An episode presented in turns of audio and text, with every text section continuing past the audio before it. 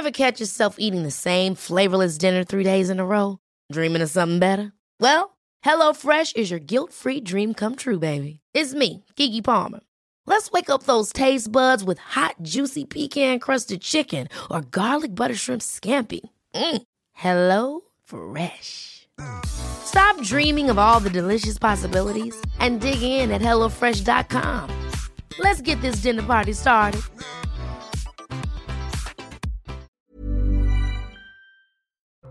Bonjour, aujourd'hui dans la santé expliquée à ma fille, je répondrai aux questions de Sacha sur le tabac et sur ses effets sur notre santé. Puis le docteur Martin Blachier nous parlera des pénuries de certains médicaments et de l'arrivée de deux nouveaux vaccins contre le Covid, mais sans ARN messager. Enfin, il terminera par les accidents de trottinette qui augmentent en nombre et en gravité.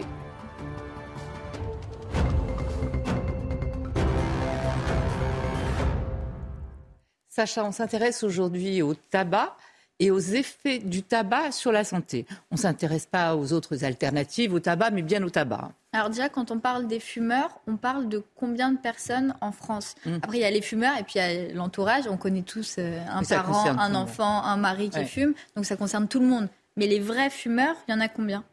Alors, il y a un baromètre de santé publique qui, a été, qui est sorti cette semaine et qui a révélé qu'il y avait une augmentation du nombre de fumeurs. Hein. On avait une baisse de 2014 à 2019. Et là, il y a une augmentation. Alors, on pense que c'est sûrement lié à l'effet post-Covid, ah. voilà, confinement, euh, perte d'emploi, euh, tout ça, parce qu'en fait, ça concerne essentiellement les femmes, un million de, ah femmes qui fument en plus, et les, les, personnes en situation de précarité. Alors, c'est à peu près 30, 39, euh, 31, pardon, 31,9% de Français qui fument l'équivalent de, de 15 millions de Français qui fument. Et surtout, ça augmente. Quoi. Et nous, ce qui nous intéresse, c'est les conséquences du tabac sur la santé. Donc, pour voir les conséquences, il faut voir déjà euh, de quoi ça se compose, euh, les cigarettes. Alors, explique-nous ce qu'il y a dans une cigarette. Bah, c'est énorme. énorme en, choses négatives. Dans un petit bout de 6 cm de long, il y a 4000 substances chimiques. Pas 400, 4000 substances chimiques. Évidemment, on ne va pas euh, vous, les citer toutes, mais regardez les principales. Et donc, quand même, 70 qui sont cancérogènes, c'est-à-dire qui ont un effet, qui peuvent provoquer des cancers, ah mais un effet avéré hein, pour 70 substances. il y a 4000 substances toxiques mais, et 70 cancérigènes. Il y a de l'ammoniac, il y a du polonium, il y a du plomb, il y a du mercure, il y a du méthanol, il y a de l'arsenic, il y a des goudrons. Les goudrons, c'est très cancérigène. Et il y en a beaucoup. Hein. C'est une, une cigarette, c'est les produits de la combustion de la cigarette, hein. de l'acétone, tu vois. Et nous, ce qu'on ce qu'on connaît le plus, c'est la nicotine. Alors, c'est quoi exactement et qu'est-ce que ça a comme conséquence? Alors la nicotine, c'est ce qui va créer la dépendance, l'addiction. Mais la nicotine, ça a aussi des effets sur la fréquence cardiaque, ça accélère la fréquence cardiaque, ça fait monter la tension artérielle, ça, euh, ça abîme les vaisseaux, ça énerve aussi, ça agit sur l'irritabilité, des maux de tête, des nausées, mais surtout, c'est ce qui va vous rendre addict. Et comment ça se fait pourquoi? Parce que cette substance, en fait, lorsque vous, vous avalez la fumée, lorsque vous inhalez de la fumée, la fumée, elle passe dans les bronches. Ensuite, elle va passer au bout des bronches, il y a les alvéoles, comme ça. Elle va passer dans les alvéoles et c'est là que se fait le passage de l'air au sang. La nicotine va aller dans le sang et comme on le voit là, tu vois, elle passe dans les alvéoles, dans le sang et après, en 7 à 10 secondes. ça va au poumon, ensuite ça va dans le sang. Elle va arriver en 7 à 10 secondes au cerveau. au cerveau. Et là, au cerveau, que fait-elle? Dans le cerveau, elle pique la place de l'acétylcholine, c'est un transmetteur, et elle va agir, elle va activer ce que l'on appelle le circuit de la récompense. Ce circuit, en fait, va entraîner la libération de dopamine, un autre neurotransmetteur qui va vous donner une sensation de, de plaisir. Voilà, de bien-être, mais très fugace très éphémère. La nicotine, elle est rapidement éliminée, la dopamine aussi, et donc l'effet, il est très court, très bref. Donc, qu'est-ce qui va se passer? On va rechercher comme ça, et c'est sans fin. Et donc, on va refumer pour arriver à avoir encore des récepteurs à la nicotine dans le cerveau. Donc, on va chercher en permanence à fumer par besoin pour essayer de retrouver tout ça. Et finalement, au bout d'un certain temps, puisque cette sensation de bien-être, après, elle s'épuise, hein, elle disparaît, c'est très fugace. Qu'est-ce qui se passe? Un fumeur qui est addict, il fume même plus par, il, ne fume pas par plaisir. Il en a besoin. Mais il fume par besoin. Quand tu te réveilles le matin, à jeun pour certains, voire euh, moins d'une heure après le réveil pour d'autres, c'est pas que tu as envie de fumer, c'est que tu as besoin. C'est un besoin. Donc voilà comment fonctionne la nicotine et c'est très addictif. Et justement, en plus de l'addiction, il y a d'autres conséquences sur la santé. Par exemple, la plus connue, c'est les cancers du poumon. Mm. J'imagine qu'il y en a encore d'autres. Alors, tu fais bien de, penser, de parler des cancers du poumon, parce que dans la tête les gens, des gens, c'est souvent euh, tabac, bah oui. cancer du poumon. Euh, j'en profite d'ailleurs pour dire qu'il y en a certains qui disent euh, Ah, mais moi je connais quelqu'un qui n'a jamais fumé et qui pourtant a fait un cancer du poumon. Bah oui, c'est vrai. il y a 20% des cancers du poumon qui ne sont pas liés au tabac. Mais il y a 80% des cancers du poumon qui sont liés au tabac, qui sont dus au tabac on regarde, euh, donc 80% des cancers du poumon, 70%. Ah, donc c'est pas que le cancer du poumon Il y a 17 cancers liés au tabac. 17. 70% des cancers des voies aérodigestif, c'est-à-dire à la fois en haut, hein, de, bouche, bronche, larynx, etc. Et 50% des cancers de la vessie. Ah oui, les gens n'y pensent pas, mais la vessie aussi, le col de l'utérus, les seins, le côlon, enfin je vais pas citer les 17, mais tu vois, c'est pas que le, poumon, alors que les gens ont tendance à dire, oh ben j'ai fait un scanner pulmonaire, c'est bon, tout va bien. Mais non, il y en a 16 autres. Et en restant du coup sur les poumons, ça a aussi un impact sur, euh, sur la respiration, sur le souffle, le tabac. Ah bien sûr. Ça rend les gens asthmatiques. Tu imagines bien quand tu fumes que tout ça, ça se remplit de goudron, de choses comme ça. Donc tu perds ton souffle. Évidemment, ça va irriter tes bronches en permanence. Ça peut entraîner des maladies comme la BPCO, bronchopneumopathie chronique obstructive. Ça peut évidemment euh, aggraver l'asthme. Ça peut, euh, il y a ce qu'on appelle l'emphysème. L'emphysème, c'est une destruction des petites alvéoles, tu sais, au bout des, bronches, des bronchioles. Hein. Euh, il y a tout un tas de maladies. Et puis, quand tu, quand tu fumes, par exemple, une bronchite qui se guérit en quelques jours chez, chez un non-fumeur, là, ça va traîner, traîner, traîner. Parce qu'en fait, ce tabac, il abîme tout sur son passage tout l'arbre respiratoire. On n'a plus de défense au niveau du nez, au niveau de tout l'arbre respiratoire, ça détruit tous les cils qui normalement sont là pour évacuer les sérosités et les mucosités. protégées. Donc tu vois. Euh... Et tu as, dit tout à l'heure que, que la nicotine, ça a accéléré le cœur. Ça non plus, c'est pas bon. Ah bah non, c'est très mauvais. Oui. Mais non, et donc ça. a un impact aussi sur le cœur. Il n'y a pas que la nicotine.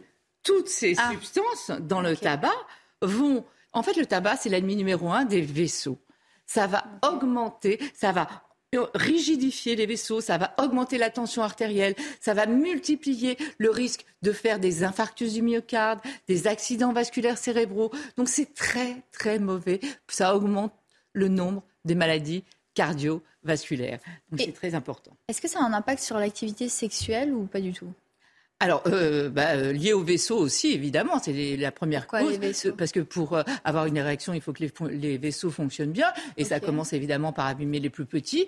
Et donc, première chose qu'on demande à un patient qui a des problèmes d'érection, on va lui demander tout de suite est-ce que vous fumez ou ah, pas? ah, Donc tu vois, c'est très important. Mais, il y a tout un tas d'effets sur le goût, sur l'odorat. Bon, ça c'est un peu sur la peau? Sur la peau. toute grise et toute. Euh, Exactement. En fait, euh, quand on fume, il y a une molécule qu'on appelle le monoxyde de carbone. Hein, c'est celui dont on parle euh, tous les hivers. et, cette, cette molécule, en fait, elle a comme spécificité, comme caractéristique mmh. de prendre la place de l'oxygène sur nos globules rouges. Nos globules rouges transportent l'oxygène, elle pousse l'oxygène et elle prend sa place. Donc en fait, ça a quoi comme conséquence Eh bien, le fumeur, il est toujours en hypoxie, en manque d'oxygène, donc toujours fatigué. Il euh, la peau terne, voilà. ça c'est la même chose. Oui, parce qu'en fait, l'organisme, comme c'est toujours très bien fait, pour garder l'oxygène pour les organes vitaux, il va aller le piquer où il trouve que c'est un peu moins utile. Il va le piquer sur la peau, donc le fumeur, il a le teint gris, ça multiplie le vieillissement de la peau par 100, hein, ça creuse les rides, ça, ça abîme les fibres d'élastine, de collagène, etc. On, on conseille à tous les gens qui se font opérer de ne pas fumer avant l'intervention et 3-4 mois après parce que ça ne va pas cicatriser. Il n'y a pas d'oxygène, donc la les tissus vont se nécroser. C'est aussi pour ça que c'est aussi la, ça va piquer l'oxygène au niveau des gencives. Première cause de déchaussement dentaire, le tabac, les, dents jaunes, les... dents jaunes, etc. C'est tout. En fait, ça agit sur tout. C'est un poison pour toutes les fonctions du corps, pour tous les organes du corps, pour tous les tissus, pour toutes les cellules. Et ça, il faut bien l'avoir en tête. Mais ça permet quand même de déstresser la cigarette. Ça a un effet euh, relaxant. Pas du tout. Ah. la cigarette ne détend pas, elle tend. En fait, euh, comme mais ça c'est prouvé, c'est oui bien sûr, ça tachycardie, ça, ça, ça augmente le stress. En fait, on est toujours stressé quand on fume. C'est le stress de la première cigarette, vite il la faut. Hein, si tu les as pas, si tu sors de chez soi et que tu as oublié tes cigarettes, euh, c'est horrible. Hein. Euh, tu arrives à l'aéroport, vite il faut fumer avant de rentrer dans l'aéroport. Parfois tu es malade, tu te dis non je vais pas fumer, j'ai une bronchite, j'ai le Covid. En fait tu fumes quand même. Tu es capable de payer 20 euros le paquet dans un bistrot si tu n'en as plus la culpabilité, la dévalorisation de ne pas y arriver, c'est un stress permanent. Mais en fait, ce qui donne l'illusion d'une détente, c'est que bien souvent, on fait une pause pour fumer, la pause clope. En fait, il faut faire la pause pas clope pour être détendu. Euh, on va lancer ça comme. Oui, c'est le fait de s'arrêter de travailler qui fait que. Exactement. de faire autre on le vit un peu comme une récompense. Ah bah tiens, euh, quand j'aurai fini ça, euh, j'irai, en fumer une, tout ça. Mais on voit bien. Ça a des conséquences sur oui, tout. Surtout, le tabac, c'est responsable quand même d'environ 200 morts chaque jour. Par jour? Oui, 200, de, 200 toutes les causes qu'on a données. On a 75 000 morts euh, chaque année par le, à cause du tabac. Donc il faut bien comprendre que ça, c'est, c'est, pas, on ne parle pas comme ça. Quoi. C'est 75 000 morts chaque année du tabac, donc 45 000 par cancer. Donc on le voit, euh, c'est absolument essentiel tu vois, on le voit bien là.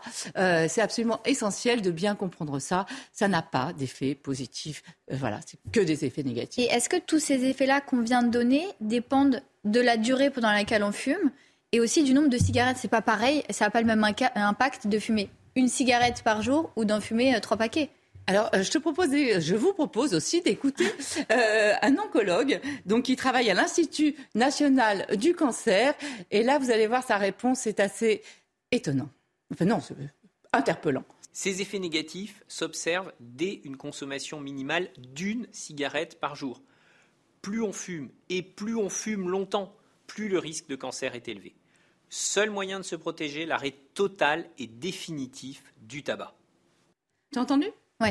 Donc ça dépend de la durée et du nombre de cigarettes aussi quand même. Même si à partir d'une, c'est déjà dangereux. Alors, mais plus tu fumes, oui, plus t'as de conséquences sur la santé quand même. Oui, mais tu sais, souvent les fumeurs ils disent Oh, mais j'en fume qu'une de temps en temps. Moi, je fume pas, voilà. Avec Moi, je fume pas juste, avec, euh, juste quand je bois. je fume mieux quand je bois. Ça, c'est aussi pour se donner une contenance, pour se rassurer. Enfin, les raisons sont. De toute façon, il faut toujours fumer avec quelque chose ou à un moment. C'est toujours avec ou pendant. Hein. Avec un café, avec un apéro, avec des amis, avec le téléphone. C'est toujours comme ça, le tabac, ou alors pendant, après le déjeuner, après le boulot, etc.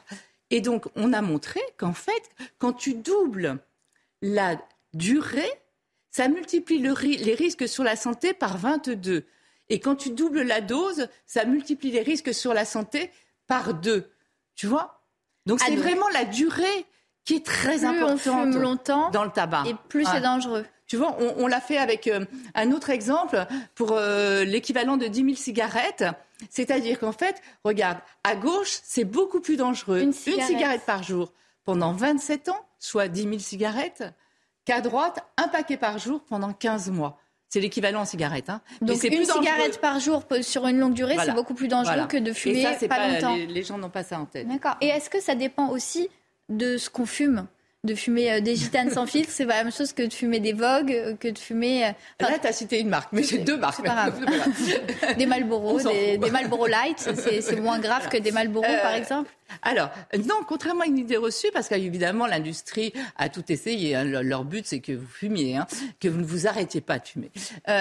donc, en fait, les fines, elles sont aussi mauvaises voire certaines peut-être un peu plus, parce que quand tu fumes une fine, il faut aspirer très profondément. Ça va dans les petites alvéoles qui sont rarement sollicitées, et après c'est beaucoup plus difficile de soigner quand il faut traiter. Euh, légère, on n'a plus le droit de le mettre parce qu'il n'y a aucune cigarette légère, hein, donc c'est interdit déjà. Tu as parlé de quoi aussi? Euh, des cigarettes roulées, des cigarettes. Euh, les cigarettes à rouler pour pour les gens c'est plus naturel et tout c'est pas vrai. Il y a 2000 substances chimiques pareil. Il y a autant de nicotine, il y a autant de goudron. Oui donc il y a tout, tout se vaut. Voilà. Les, les chichas par exemple, tu sais souvent euh, c'est. Bah, c'est moins grave. Non c'est pas moins grave du tout. fumer une chicha, un narguilé en entier, c'est équivalent à deux paquets de cigarettes. Et non seulement ça, mais puisqu'il existe maintenant des bar etc., si vous restez dans un bar une heure sans fumer, c'est comme si vous aviez fumé sept cigarettes. Donc tabagisme passif. Euh, tabagisme passif, euh, voilà. Femme enceinte, on oublie, allaitement, on oublie. Donc on le voit. C'est, c'est, il faut absolument, comme l'a dit l'oncologue, tout faire pour s'arrêter. Mm. Et surtout, ne l'oubliez pas, dès qu'on arrête, on a immédiatement des effets positifs. L'oxygène, l'énergie, on n'est plus fatigué, la peau, ça revient très vite, le souffle, ça revient très vite. Ah, il y a des choses qui sont réversibles voilà. dès qu'on arrête. il faut absolument s'arrêter, même si vous faites plusieurs tentatives. Chaque tentative vous rapprochera de la réussite de l'arrêt du tabac.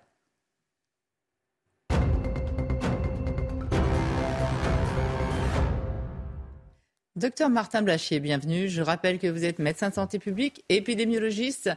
Et aujourd'hui, vous allez nous parler de cette pénurie hein, qui touche des produits quand même très concernants, hein, que tout le monde prend, notamment le, paracétamol. Mais je crois qu'il y a une liste de 45 produits quand même. Hein. Absolument. absolument. Alors, dans le jargon, on appelle ça une rupture de stock. Mais maintenant, on appelle ça effectivement euh, une pénurie. Et il y a deux produits emblématiques en France aujourd'hui qui sont en situation de rupture de stock prolongée et qui créent une certaine inquiétude, qui sont des produits en plus qu'on consomme très souvent. D'un côté, il y a le doliprane, essentiellement les formulations enfants, c'est-à-dire les sirops mmh. euh, doliprane qu'on ne retrouve plus ou qu'on ne trouve pratiquement plus dans les pharmacies. Or, c'est quelque chose qu'on est jeunes parents mmh.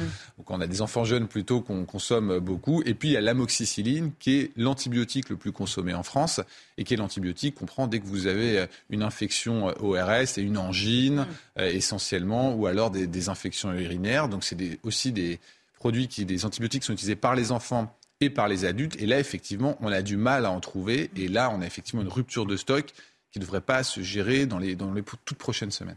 Oui, mais alors comment on fait là? On est parents euh, j'ai plus de doliprane, qu'est-ce que je fais avec mon enfant? Je lui donne quoi? Alors ça dépend de l'âge de votre enfant. Si votre enfant est très jeune, effectivement, vous ne pouvez pas utiliser des formulations qui sont des formulations adultes. Donc vous êtes obligé d'aller sur d'autres produits qui ne sont pas euh, le paracétamol, donc euh, le, doliprane, et vous allez aller sur des anti-inflammatoires même si vous ne pouvez pas donner nécessairement des anti-inflammatoires dans n'importe quelle hmm. infection. Donc il faut demander au médecin. pour donner un nom. Ibuprofène, par exemple. Hmm. On parlait de l'aspégique, effectivement, qui sont des mécanismes un peu différents. Il y en a un, c'est un anti-inflammatoire, et l'autre, ça va aussi faire baisser la fièvre. Exactement. Exactement. Mm. Et euh, donc il y a ça. Après, on peut, on n'est pas obligé de donner du doliprane à chaque fois que l'enfant a de la fièvre. Hein. C'est aussi quelque chose qu'il faut savoir. Oui. Il y a des, oui, la fièvre, c'est un mécanisme de défense jusqu'à 38. Donc, sauf si elle est mal tolérée, normalement, euh, le, doliprane n'est pas essentiel. Mm.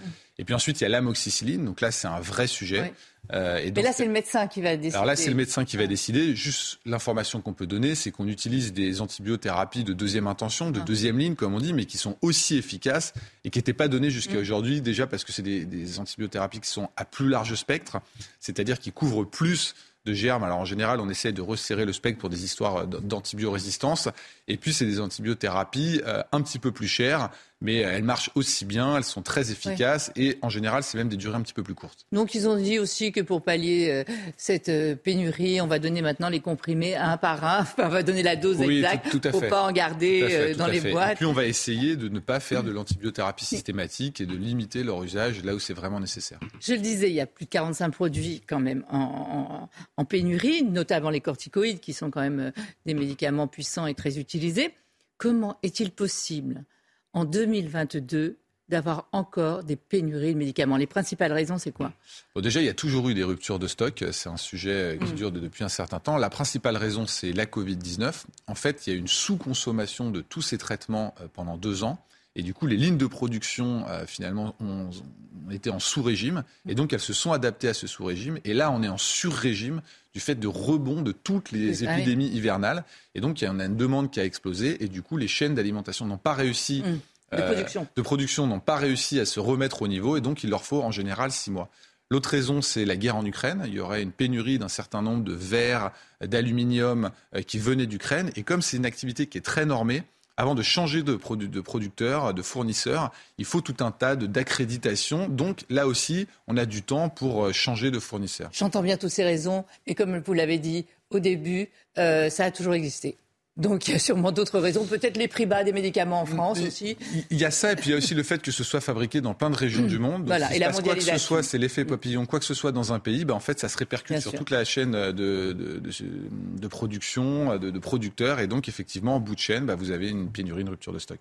Vous vouliez aussi nous parler de ces deux petits nouveaux deux nouveaux vaccins contre le Covid Absolument, deux de plus. Euh, le vaccin français qu'on attendait depuis euh, très longtemps, et puis le vaccin Novavax, qui est une société euh, allemande ou américaine, je, ne me souviens plus. Et ce sont des, vaccins qui sont différents. Ce ne sont pas des vaccins ARN, ce qu'on appelle des vaccins recombinants. Donc au lieu d'injecter de l'ARN messager pour coder la protéine. Pour ceux qui sont méfiants vis-à-vis de l'ARN c'est la protéine directement. Donc c'est une ancienne génération de vaccins qui a l'air de fonctionner à peu près aussi bien que les ARN messagers, mm. même si on n'a pas des données aussi matures que pour les ARN messagers, c'est-à-dire qu'on n'a pas énormément de données sur les nouveaux variants, euh, ah, contrairement aux ARN messagers. Ce sont des vaccins qui fonctionnent très bien et qui sont indiqués en deuxième intention, donc dans les recommandations euh, de la Haute Autorité de Santé. Non, en rappel et en deuxième intention, c'est-à-dire qu'on dit d'abord faites un ARN messager, et pour les gens qui ah ne veulent pas d'ARN messager ou qui ne peuvent pas recevoir un ARN messager, à ce moment-là, on ah propose de faire un recombinant. Quand il y a une contre-indication. Voilà, exactement. Ce n'est pas encore euh, de la première. Mais les gens peuvent l'avoir si jamais ils n'ont pas envie de recevoir un ARN messager. Petite information, ce ne sont pas nécessairement des vaccins qui sont disponibles partout. Donc parfois, il faut les commander en pharmacie parce que la pharmacie peut ne pas les avoir. Et euh, le Sanofi n'est indiqué qu'en rappel pour l'instant et pas en primo-vaccination. Bon, la plupart des gens ont déjà eu leur première primo-vaccination. Mais le Novavax peut être utilisé euh, en primo-vaccination si jamais vous n'avez pas encore reçu vos premières doses parce que, par exemple, vous ne vouliez pas recevoir de vaccin ARN. Pour terminer, un sujet des plus inquiétants, je trouve, euh, les accidents de trottinette qui ne cessent d'augmenter, de plus en plus nombreux et de plus en plus graves. Oui, tout à fait. Un tout autre sujet, mais c'est un nouveau phénomène, hein, ces trottinettes, essentiellement dans, les grandes villes. Euh, et euh, c'est vrai qu'on voit une augmentation assez importante du nombre d'accidents et même du nombre rappeler que c'est interdit à deux, hein. de décès. Alors les causes, déjà, c'est que c'est totalement non réglementé, donc ils ne circulent pas nécessairement sur les pistes cyclables. Les gens ne portent pas de casque, contrairement au vélo. Les gens portent deux fois moins de casque sur les trottinettes euh, que sur le vélo. Et les chutes euh, à trottinette, souvent, on a un traumatisme crânien plus que quand il s'agit euh, d'un vélo ou d'un piéton. Ce qui fait qu'effectivement, c'est ce que montrent ces chiffres-là. Alors, l'année 2020 a été marquée par des, vous vous rappelez, des confinements, donc on ne peut pas vraiment la considérer, mais on a une vraie tendance à l'augmentation. On a doublé en deux ans le nombre d'accidents mortels avec ces trottinettes, mais aussi l'utilisation des trottinettes. Donc, ce qu'il faut, c'est réglementer, rendre le casque obligatoire et vérifier. Puis par exemple dans la ville de Lyon, là où ils ont eu vraiment des, cas assez euh, emblématiques mm. de jeunes qui sont décédés avec surtout où ils ont fait des études parce que ça n'avait pas été fait ailleurs. Avec effectivement un médecin qui a, fait une étude et donc ils ont euh, interdit l'usage de la trottinette chez les mineurs. Euh, bon, le médecin était un peu. ils ont interdit. Ils ont interdit la, trottinette chez les mineurs et donc ils ont. ils se posent la question de savoir si ça va vraiment être efficace. ce qu'il faut faire, c'est expliquer qu'il faut absolument mettre un casque. Hein, c'est ce qu'on voit dans les accidentés graves. Il y a, dans 9 mm. cas sur 10, il n'y avait, pas de, il y avait pas de casque. Mm. Donc c'est effectivement un phénomène qu'il faut surveiller de près. Ce ne sont pas encore les chiffres de mortalité euh, en deux roues. Hein, oui, enfin, c'est quand même 22 euh, décès de trop, de quoi qu'il arrive. Exactement. Faut faire de la trottinette. Non, mais il y a Déjà respecter les, les, consignes, rouler au bon endroit, euh, ne pas être à deux, ne pas et mettre un casque. Et mettre un casque, exactement. Ça limiterait déjà. Déjà mettre un casque réduit de, très fortement le risque d'avoir un grave accident ou de décéder sur une trottinette. Merci beaucoup, docteur Blachier. Merci à vous de nous avoir suivis et restez en notre compagnie. L'info, c'est sur CNews.